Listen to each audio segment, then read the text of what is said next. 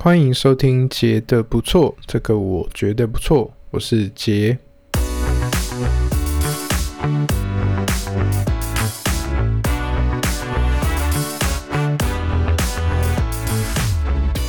杰是理工背景的智商摄影师，用轻松易懂的方式讨论心理健康相关议题，从生活中理所当然的事，提供意想不到的思考角度。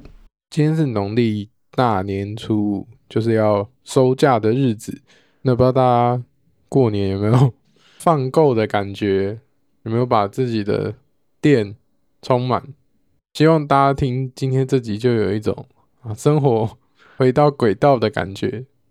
今天或明天就要开始工作了，那我们的节目也会嗯继续下去。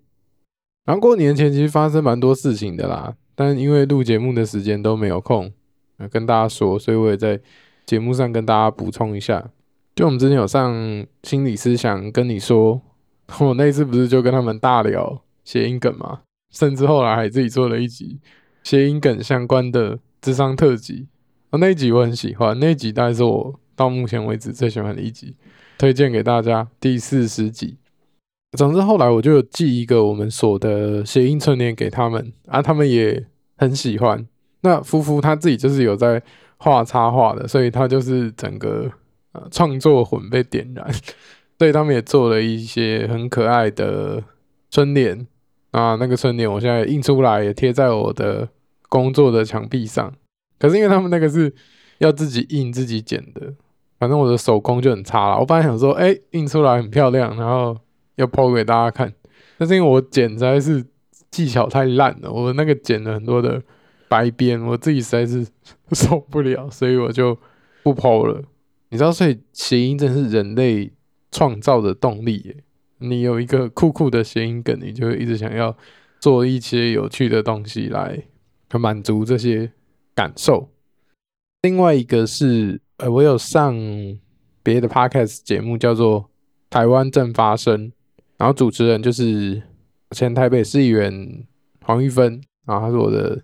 大学同学这样，我们很巧，我们的节目也是同期的，就我们大概是差不多时间开始做节目。他们现在也四十出头几，啊，我们现在也四十出头几。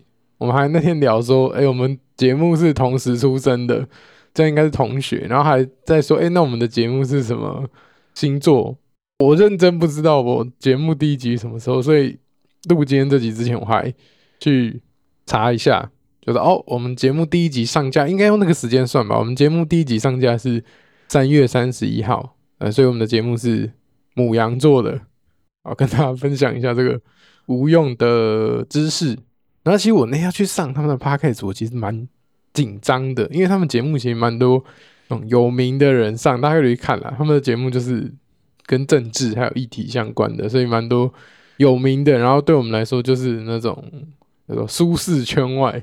然后基本上我是一个有一点抗拒露脸的人，但他们节目又是有 video podcast，会有影片上传 YouTube，所以我其实蛮紧张的。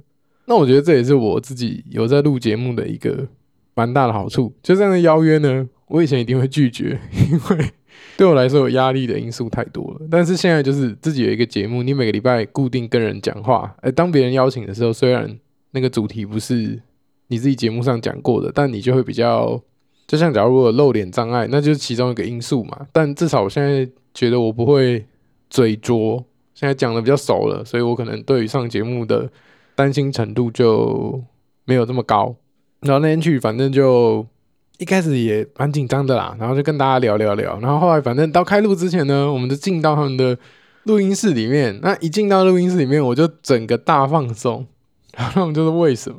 我说，因为这个录音室里面的空间小小的，然后有桌子椅子，然后我就觉得好像进到咨商室的感觉，我就有一种哎回到家的感觉，哎这样的空间我好有安全感，这是我的主场，所以开始之后就还好啦，就是哎意想不到的收获。那我觉得那一集蛮有趣，蛮好听的，大家如果有兴趣的话，也可以到 Podcast 上面台湾正发生去听那一集，好，大家就不要看。有影片的版本，大家可以就听 Podcast 上的版本。你现在应该是用 Podcast 在听我的节目嘛？那你只要打开你的 App，然后去点那个节目就好了，不用再另外开 YouTube，非常麻烦。回到今天我们想要跟大家聊的主题，那今天聊的主题其实是智商里面我觉得蛮常见的议题，就是跟选择有关的。我觉得智商里面很多来谈的议题，可能六七成吧。我觉得六七成都跟无法选择有一点关系。不管是谈恋爱，哎、我要不要分手？我要不要跟这个人在一起？我要不要结婚？或是生涯选择？我要不要换工作？哎、我对生涯感到茫然，我不知道要不要做出改变。或是像、我们之前也有一系列，或是我自己在智商里翻唱谈的主题叫做拖延。我觉得拖延也是某种无法选择嘛。这这听起来都是不同的面向，但是底下的核心都是没办法选择。所以我们今天想要来聊聊。诶，无法选择这件事情，它在很多不同面向展现。那它底下的因素是什么？还有无法选择看起来无害，可是其实有害。它有害的因素是什么？那在我们节目，你知道一直有一个初衷，就是我们是一个嗯零点二五的电玩台，所以我都想要讲一些 跟游戏有关的东西啊。可是因为我最近真的比较少打电动，所以过年啊，过年有玩那个人中之龙八，玩的很疯，诶，很好玩。以外，我我最近真的太忙了，我最近真的没有空打电动。今天这一题的主题就是比较那种飘逸嘛，比较不具体，比较梦幻一点。哎、我其实我个人比较喜欢做这种议题的探索的题目，我其实不太喜欢做那种太具体的题目。可是也没办法，就是我觉得这种题目是我自己想做的，然后不见得是大家想听的。你知道我们最近有几集我自己还蛮喜欢的。那我今天做这个题目有点像是为了要。奖励我自己，你知道我们打电动有一个术语叫做“奖励一把”。奖励一把是什么意思？就是你知道打电动这件事情呢，就是 LOL 好了。你说那个选角色啊，或是选择你要玩什么牌组之类的游戏，这个东西就是现在当下这个版本啊，什么强你要赢的话，你就是要玩那个强因为游戏这个东西是。哦，他只要稍微改版，他们那个角色数值稍微调整一下，就弱的就变强的，强的就变弱的，所以基本上这是无法抗衡的。尤其是游戏的那个数值又是写的很死的，跟你那种打篮球什么是不一样的。就他只要一改，就是东西不一样，然后烂的把你攻击力乘以二，你就变很强嘛。所以呢，玩游戏要赢呢，你不是要选你喜欢的角色，你是要选那种现在比较强，然后会赢的角色。那所以我们。要赢，你一定就要选强的嘛。可是强的有时候很无聊，有时候那个角色就是太强了，强到你会觉得一点意思都没有，或是强的角色是你不喜欢玩的，可是他就会赢。那没办法嘛。如果我们想要赢游戏，不管是那个比赛，或是你跟朋友玩，赢还是一个蛮重要的因素嘛。可是它就少了一点乐趣。那我们刚才讲奖励一把是什么意思？就是呢，大家打电动，然后你已经赢了一场，或是。哦，前面上一场你表现的很好，你玩那种会赢的角色，你表现的很好。那接下来这场呢，可能无关胜败，或是已经赢了一场，大家压力比较小。那下一把你就可以选一个你自己比较喜欢玩的角色，虽然他很烂，他可能就现在能力值被改的很差，可是因为他很帅，或者技能你觉得很有趣，玩起来好玩，那不一定强。可是因为你上一场很认真玩嘛，那你现在玩一个有一点偏烂，可是你喜欢的角色就是可以接受的。所以这种你前面玩的很好，然后下一场你可以自己选一个你想玩的，然后不一定要在意输赢的这个状态，我们就说哎，奖励一把，就是奖励你可以选，因为你上一场表现的很好，所以下一场你可以玩一只你自己想玩但不一定强的角色。好，那我这一集就是有一个这样的概念，我做了几集我觉得哎题目效果还不错的主题，所以我这一场要奖励我这一把啊，讲一个。哎，我自己喜欢，但是我不知道大家会不会喜欢的题目这样。好，那为什么在那么多不同的议题里面，不选择都是一个很常见的处理压力的方式？你知道，我到底要去报名那个考试，大家可能就拖着拖着就不报嘛，或者我要去那个投履历啊、面试工作，我到底要不要谈恋爱？我到底要不要分手？大家通常都会搁着，然后就不选择。那你大家知道吗？你一定是有。问题在那边的，你才有这个烦恼嘛。所以大家大概知道说，哎，你不选的话，事情就会越来越糟啊，这个东西就会被放着烂掉。可是就算如此，大家常常还是用不选择作为因应的方式嘛？这是为什么？哦，因为很简单啊，不选择就是你什么都不用做啊，对不对？你你要改变，你是要多做点什么。可是不选择的话，你就是放着嘛，你的付出是零，就不选择基本上是一个最简单可以处理焦虑的方式。我明天有一个考试，别让我明天啊，我拖延就是这样嘛。我两个礼拜有一个考试，那我很紧张，可是我就不要想嘛，我就一直拖拖拖。多多最后一天，我在想，那我就算是比较焦虑好了，我只有一天份的时间要去担心这件事情，其他时间我就假装没看到。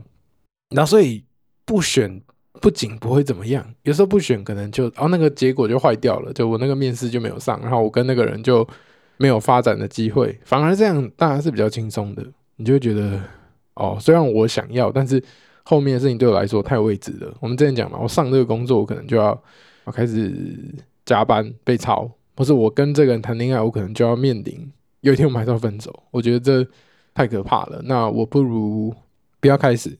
所以不选不仅不会怎么样，还可以让你很轻松。你你不用经历中间那个磨合的过程，甚至是不用经历那个失败的痛苦。所以我们常常用不选择来因应这些外在的压力。你知道，因为选择，大家就会想要做出一个最正确的。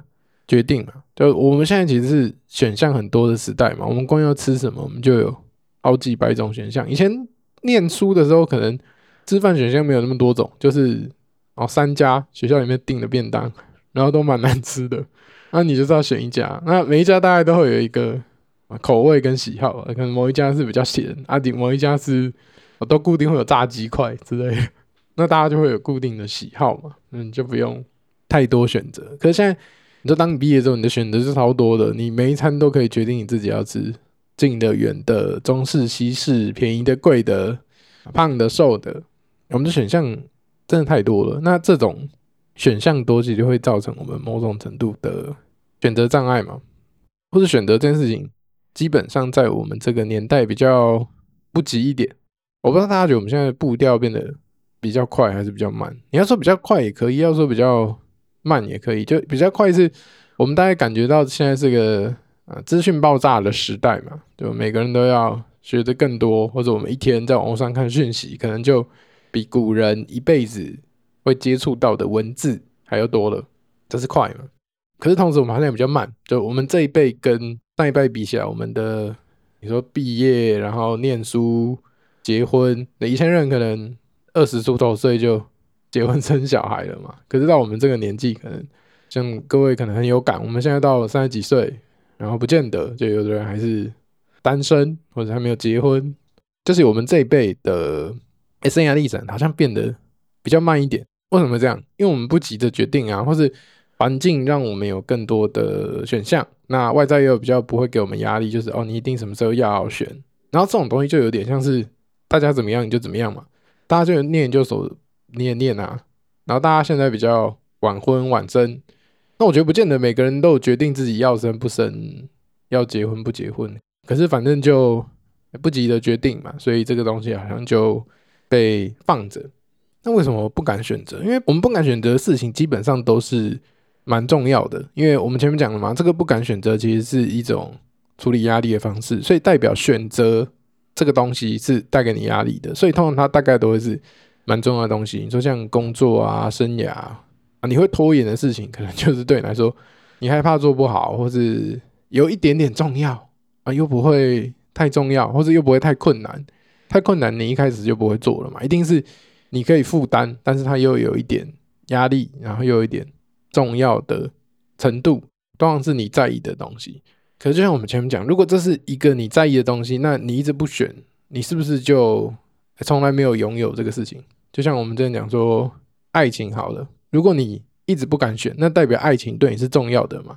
可是如果你花了十年才去挑选一个对象的话，那你不是等于十年都没有在爱情里面吗？这样的你还敢说爱情 对你来说是重要的吗？那这样就蛮矛盾的嘛。然后另外一个角度是说，我们有时候不是不想选择，而是我们一选择了就要。抛弃掉其他的选项，我们只要不选，我们就拥有无限的可能性。就像我好不决定我的职业，我可能就可以当工程师，我可以当音乐家，我可能可以当网红，我可能可以当心理师。可是我只要一选了心理师，我到确定之后，基本上我必须暂时抛弃其他的选项，我人生就失去了可能性了。为什么大家没有想要那么快决定结婚对象？有时候不是你眼前的那个对象没有这么好，而是我一选择了他，我就等于抛下了我其他的可能性。我只要跟这个人在一起，也他也没有不好，但是我好像就要放弃这个世界。那有时候大家不是没办法选择，而是没有办法放弃，所以就会卡在那边。这为什么大家一直都无法选择，不选择来应应这些世界上的事情？因为不选就有这些好处啊！我暂时不用去想这个困难的议题。或者我就不用忍受那个舍弃的痛苦。好，那你通常不选都会有一些后果嘛？你不选不是真的不选，你不选大概就是环境帮你选，对吧？就像好，你工作好了，你不选，你最终还是会得去上班的。那你最后可能就会选一个你可能没有那么喜欢的工作，但是可以混口饭。或者我们讲结婚这件事情也是嘛？结婚如果你没有积极主动的话，就是我常讲一句话是。跟我们结婚的那个人，哎，都不见得是最适合的那一个。可是通常会是你在适婚年龄，啊，跟你交往的那一个人，他就会是你的结婚对象。那为什么会这样？因为你之前没有选啊，那就环境帮你选嘛。你现在就是好，你觉得你想结婚了，那你眼前就是这个人，所以你跟他结婚，或是好要吃什么，你不想选，那最后就别人会帮你决定嘛。那决定的那个东西，不见得是你爱吃的。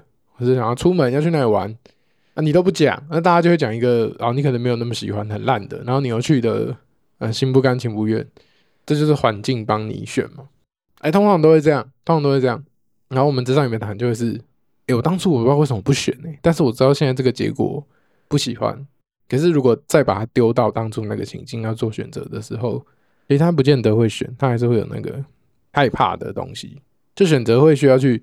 承担一个结果嘛，可是如果我不是自己选的，我是让环境帮我选的话，我就可以很像怪天怪地嘛。对，哎，那是我爸妈叫我去的，那个是当初太赶了，所以我只好匆匆忙忙选那个工作。当那个结果不好之后，你就可以用这个方式去说服自己，大家可能会让我们比较好过一点。就我我觉得不敢选择，有一点像是我去考试好了，啊，你知道那个考试可能有一点难，你认真考，有可能考好，有可能考不好，可是你不想知道这个答案，所以你就。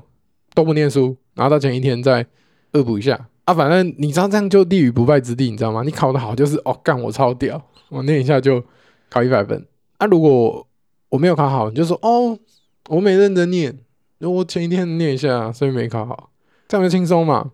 你知道，其实重点不是那个结果啊，而是前面那个历程就是一种逃避嘛。就你其实害怕那个结果好或坏，所以你透过也不认真选择、不认真思考，让自己。好像立于不败之地的感觉。通常啦，你知道，确实，我像我们之前讲，不选择比较轻松，可是实际上那是当下比较轻松，后续会带来一些痛苦嘛。这一不选择，其实它是有一些副作用的，就是哎、你要一直做一个你不喜欢的工作，或是跟一个你没有那么喜欢的人在一起，或是某种程度你可能需要去消化啊当初那个悔恨，我当时干嘛那样子？为什么我不要积极一点就好了？所以我我觉得。你知道拖延或是不选择这件事情，它有点像是把痛苦给分期付款，就是你呃长痛不如短痛，你当机立断做个选择，确实比较难。就是要跟这个人分手，要积极的去面对自己的感情或生活，这是非常辛苦、非常不容易的，而且会可能会很痛，可能会失败。那我就不要面对嘛。啊，这些事情你不选择，其实它就是呃分期付款，它就。可能当下的痛的程度不会那么高，但是你可能要用比较长的时间，甚至是一辈子去瘫痪这个不舒服的感觉。我们前面讲了很多关于不选择这件事情到底有什么好处，它一定有一些好处，所以我们才会一直用这个策略去因应我们生活中遇到大部分的困难。可是实际上，我们讲它只是把痛苦分期付款，所以它有很多。我们其实没有那么直观会想到的坏处，那我觉得这也比较是本集想要跟大家分享跟讨论的主轴。就我们讲了，不选不会怎么样，哎，反而会很轻松。可是实际上真的是这样吗？我们一直不选择，其实会有一些你意想不到的坏处。好，那这些呢，都是透过大家的生命血泪的教训，你可能必须要等了三五年才知道说，哦，干，原来那时候没有选，现在会这样。好，那我们今天我们节目就希望大家可以不用真的经历三五年的痛苦，要是你今天哎听到这一集，你就知道后面可能会发生什么状况。我觉得第一个常见的是，哎，你以为你有选择了，可是你的这个选择其实是假装自己有在选择，你在做这个选择可能是一种。你把你这个不选择给合理化，就像我们哎，我们讲高中毕业升大学啊，大学毕业念研究所，然后我可能硕班毕业出来，我不知道自己要干嘛，所以我就继续在念可能第二个硕班，或是念一个博士。那你觉得这个叫做我选择要继续升学吗？我觉得如果这个历程里面有包含你的这个主动，就是哎，我想选，然后我我真的对这个学术有兴趣，然后我想要继续追求、继续深造的话。我觉得这就是有主动选择，可是我们大部分的这样的高中毕业念大学，然后大学毕业念研究所，诶，他这个主动选择的成分其实比较低，他比较像是在推迟选择嘛。就我我先透过一个假的选择，好，我就先这样，我先这样子，我就可以。你不是真的想念那两年研究所，你只是把这个我人生要干嘛的这个问题，再把它延后两年。我现在先随便，也不是随便，我选一个最安全的，我选一个好像看起来最保险的，这样我就可以先不要想这题。或者很多人的单身也是这样嘛。我说我现在单身好啊，我现在这样没有不好。可是有的人是，哎，他真的喜欢单身的生活嘛？但大部分人我觉得是不喜欢的。你其实不想单身，可是单身最安全，或是你就可以先不要想谈恋爱这一题，那我们就呃顺其自然，然后放到某一天突然期待自己。有一个好对象，或是自己会学会怎么谈恋爱，基本上这是不可能的。诶，如果你的单身真的是一个你主动的选择，就是诶，我想要单身，觉得单身比较好，那那 OK。可是如果你只是，我其实没有想单身，我很渴望恋爱，但是我又不敢开始，那这个就这就是假的，这就是一个推迟选择嘛。那所以不选择会有什么坏处？其实我们这些我们在讲这些东西都是生命中非常重要的。你说这些。生涯这些感情，或是一些你要做的事情，其实这些东西重点不是你选对还是错，它绝对没有一个对跟错的答案嘛。就像谈恋爱对象好了，你绝对没有哪一个是绝对好的，就每个对象大家有一些他的优点跟缺点，我们大家需要去做一些取舍。或者谈恋爱这件事情，比起你跟对象有没有这么 match 好了，谈恋爱这件事情它是一个需要经验的东西，我不知道大家同不同意，就是。谈恋爱这件事情是需要练习的，跟别人对话，你跟别人共同生活，然后你跟另外一个人，然后要不要 AA 去讨论这种过节啊生活的细节？你说为什么那些我们讲什么加酒哈，然 后都这么会把妹，或是什么二十岁就啊让人家怀孕这种，但他条件真很好吗？你大家知道没有嘛？可是他就是比你有经验啊，他从十二岁，他从十二岁十五岁就开始。我们叫把妹，然后就一直谈恋爱，啊，谈个三个礼拜就吵着要分手，然后就在那边生气。好，他可能没有比你好啊，但是他就是有丰富的经验。那、我觉得人际互动、人际关系跟人有关的东西，其实都非常需要经验的。我我念再多智商，我没有真的接过案，那我的进步跟应对是有限的嘛？我怎么在那个很短的时间里面，能判断那个情境，或是讲出那个对的话，那个。看书或等待是没有用的，它是需要很多经验的累积，内化成某些反射的东西。可是当你不选择的话，你这辈子大概就没有机会去累积这个。也不管是跟人互动，或者你做这个工作，你到底做得好还是不好，这都需要一些经验去帮你确定嘛。可是不开始，你就永远没有这个经验累积的机会。你你不能期待说，哎，我这辈子都没有打过高尔夫球，然后我就。二十岁放到三十岁，三十岁放到四十岁，人就有一天突然会打高尔夫球，这是不可能的嘛，对不对？你你光想就知道，你这辈子没有打高尔夫球，你怎么可能学得会？不可能嘛。那我觉得谈恋爱是这样啊，谈恋爱就是你这辈子都没有谈恋爱，然后你这辈子都没有做那个你向往的工作，你怎么可能学得会？他都有一个错误期待，就是哦，我时间到，我有一个对的人，然后我就自然而然就会了，或是这一切顺利，就是。不可能的，就是跟人互动的东西，或是这些有经验值的东西，都需要反复的练习的。你期待说，欸，我都没有谈过恋爱，或者我没有认真谈恋爱，但是有一天有一个很适合对象，啊可以符合我的所有啊需求，我们很 match 那个命中注定的东西。这就像，嘿，你期待我可能，啊，国中毕业，然后我也不念书，但是就是有一个啊，钱多事少离家近，而且很适合我的工作给我做，怎么可能？你听就觉得，干，你这很白痴吗？欸，可是我们很多人在。不管是生涯选择，或是我们讲的谈恋爱那个不选择状态，你你其实心底面隐隐的就有一层是这样子的期待嘛，就哦那个好辛苦，那个好累啊，我不要开始啊，但是我还是希望那个好的结果。可是你不开始，你就永远没有办法有那个经验嘛。就像我们节目讲，你在意恋爱，可是如果你十年、二十年没有谈恋爱，你会觉得哦，因为我在意啊，我要选到一个最好的。可是没有，你你其实失去的是。你十年、二十年，你在你人生最需要训练，或是你跟异性，呃，我不见得还可能是同性 相处的这个精华期，你完全没有下场去练习。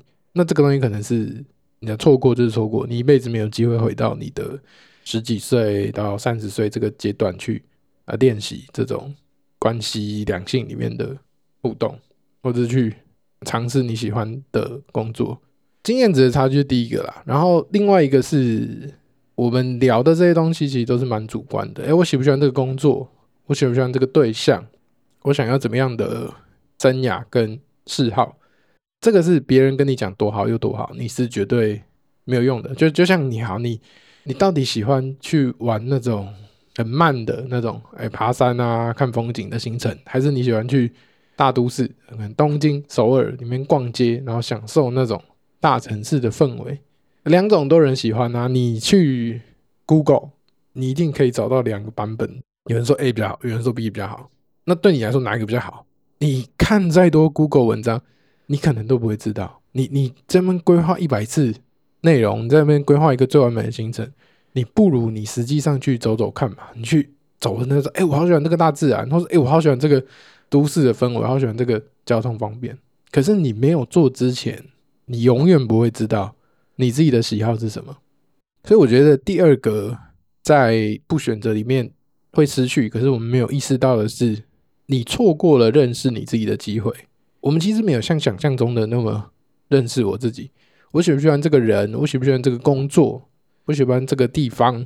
你想一百次，不如你实际下场试一次嘛。可是我们宁愿在啊场外一直看，然后一直等，然后等到那个人都走了。他说啊，错过了，好吧，算了，那就是他不适合，我下一个再讲。可实际上你需要的可能就是那一种，试试看嘛，做做看，也可能是一个工作，可能是一个对象。你你必须透过这样，你才可以去了解你自己的喜好啊。就像我好像讲过，我是一个不吃海鲜的人。我为什么知道我不吃海鲜？因为因为我吃过啊，然后就觉得 哦，干这味道我不行。等到那个腥味，我没有办法忍受。我我没有过敏，我就只是挑食而已。可是当我人生都没有试过这些食物的时候，我不会知道我喜欢什么，我不喜欢什么。那当可能哎，满桌的海鲜我没有吃到，我会觉得我错过了什么好东西。因为大家都说那很棒嘛，这个鲍鱼、帝王蟹，然后什么龙虾很赞，我觉得哇，我失去了这么赞的东西，怎么会？可是当我试过之后，我知道哦，没有，我就是不喜欢。你再贵再顶的，像我去吃那种喜酒或者那种 buffet，我都不吃海鲜，其实就是去浪费钱的，我都不会有那种可惜的感觉，因为我知道我不喜欢啊。那当我知道我自己喜欢什么，我不喜欢什么时候，我对于错过这件事情比较不会这么的有情绪或是焦虑。可是当我不够认识自己的时候，我只要失去了一个别人说好的东西，我可能心里就会觉得怪怪的。我好像错过了什么，可是如果你没有试过的话，你永远不会知道自己喜欢什么还是讨厌什么。你只会一直觉得，哎呦，我一直错过别人说不错的东西，可是我却一直都没有开始。好，那你到这边可以讲说，姐，可是你去试也不见得会好啊。我可能试了，然后试到一个烂工作，试到一个烂的人，也确实有可能。可是你这个是你至少知道。你自己喜欢什么，你不喜欢什么嘛？或者你知道，OK，这个是烂的。那啊，你你第一个你真的衰，你试到一个烂的好了，你就真的是衰，但是没办法嘛，试就是有包含这个成功跟失败的成分。可是你试到第二个还是一样，你可能就会有一些新的发现是，哎、可能不是我很衰很烂哦，而是我在关系里面有一些议题，或者我在工作上有一些我抗拒、我不喜欢的的东西。这反而其实是认识自己的过程嘛。你如果只试一次，然后就没有，你说，哎、你看我很衰，那那个就叫衰。可是如果当你是第二次、第三次，就像我们前面几集讲，你就可以开始去分辨说，这个东西到底是真的衰，还是我有一些可以改变的议题。那这个就是我们讲，你下场打球，你下场去尝试，你才会知道。就算那个结果是啊失败的，好了，你至少知道你自己的好恶，甚至你会有机会在不同的尝试里面去了解说，哎，我真正的问题是什么？不管是认识自己没有想到的部分，或是哎，我可能我们讲平常这个很常之上，你很常看到是，哎，这个人他平常都好好的，他就是一个非常 nice 的人，可是他可能谈恋爱，他就会。变了一个人，他会变得很有控制欲，他会变得很咄咄逼人。可是他如果没有谈恋爱，他不知道他自己有这个问题。那如果他第一次谈恋爱，他会觉得，哎、你看，全世界都觉得我是一个 nice 的人，那只有跟你在一起的时候才会这样，那一定是你的问题，对吗？他就不再谈恋爱，他觉得哦，谈恋爱好可怕，然后我都遇到不好的人。可是如果他第二个、第三个、第四个都这样的，他其实就会发现说，哦，我有一个我自己也不知道的面相。然后他只会在恋爱中展现，才有机会去改变这个过程嘛。啊，所以今天讲了那么多，我觉得其实很多人的痛苦都是源自于说我没有办法选择。那没选择，不选择，这其实它有很多好处嘛，就是不选就不会痛啊，不选不会怎么样，还会很轻松。可是不选择这件事情背后可能隐含很多我们没有想到的代价。它其实比较像是分期付款，这些痛苦可能啊三五年，或者说讲你不开始，你可能一辈子都不会学会。那你不用等到三五年后，你才发现哦，我不做竟然有这个缺点呢。呃，我们今天就直接告诉你啊，这个都是先人的智慧，这个都是嗯，不管是我们工作的经验，或是我们可能训练上相关的内容跟书籍告诉我们的。那当你知道那个后面有什么不好的结果的时候，你可能会比较。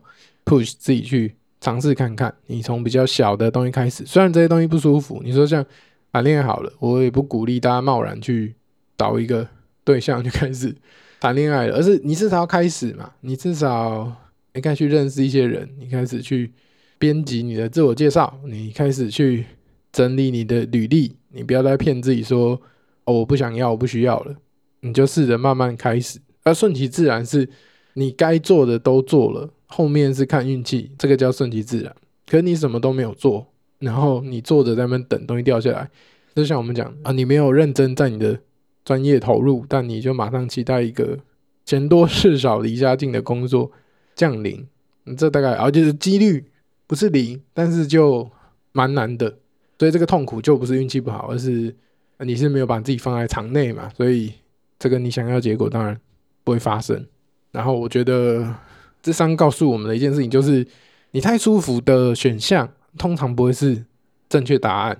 你知道为什么吗？因为如果舒服的那个事情是正确答案的话，那人就没有痛苦了。我们就只要照那个最舒服的走，然后喝饮料爽，然后吃大餐爽。你只要都照那个最舒服的走，你人生应该就会好了。如果那是正确答案，可是我们知道，通常最舒服的那个选项都会慢性的有害，就是我们讲一时爽，然后其实长期来说对你是。不好的，然后这句话这样讲是，我觉得是对的。可是你不要觉得反过来是对哦，太舒服的通常不会答案，然后这个是正确。可是你不要觉得 哦，不舒服的就一定是正解，不舒服有很多种是没有意义的不舒服嘛。你没有必要现在用电脑，我现在坐得很舒服，我让自己悬梁刺股，然后洗澡都故意洗冰水。好像故意洗冰水好像真的有一些科学上研究是有好处的，可是你不用故意这样，就是太舒服的。通常不会正确答案，可是也没有说你很不舒服的一定是正确答案。那这个答案到底是什么？就需要各位去下场打球啊，去了解，然后去探索，去知道自己的喜好，去增加这些经验值。好，那我们本集呢有一则新的留言，我们也来跟大家念一下。它叫做板桥民权路 J Ram 一一啊，是我们的板桥乡亲。他说杰的很赞，从舒舒服服的节目认识杰，括号谐音梗警告，很喜欢帮助认识自己，也认识身边的直男。希望未来有机会做一集，讲直男开始讨厌自己的直男癌该怎么办？拿一个笑的 emoji。啊，这个是经由舒舒服服介绍来到我们节目的新朋友，欢迎你。那看他这个 ID，应该也是我们的直男朋友。啊，确实啊，我觉得这些东西看到后来会有一点困扰，就是，哎呀，对，真的，我们我们知道直男在想什么，但是有时候真的做出一些行为，可能是别人没办法理解的啊，就是他讲的这种直男癌。那当然他没有恶意，那像我们节目就是直男翻译机，哎，怎么让身边人听懂他们在到底在说什么，然后也要让直男们知道说，哎，这样其实我知道你没有恶意，但是这样可能别人会不懂或是不舒服之类的。那我们应该下一集哦，我们之前不是有收集大家的。那个提问嘛，我们要收集到一些，所以可能 maybe 下一集会做我们这个直男沟通师哎的系列节目，然后再跟大家聊聊这些嗯直男在生活中常见的问题。那我觉得大家问题都蛮犀利的，比大家网络上查到那些问题都还犀利。我觉得，那我们就会接着跟大家分享这样，然后也感谢这位板桥民权路 J Ram 一一的加入。欢迎各位新朋友跟老朋友。好，那今天的节目差不多就到这边，非常感谢你的收听啊！我们一样在开工的这一天陪伴大家。那祝大家新年快乐，新的一年都可以顺利。那没有意外的话，我们就是下礼拜三继续线上见喽，拜拜。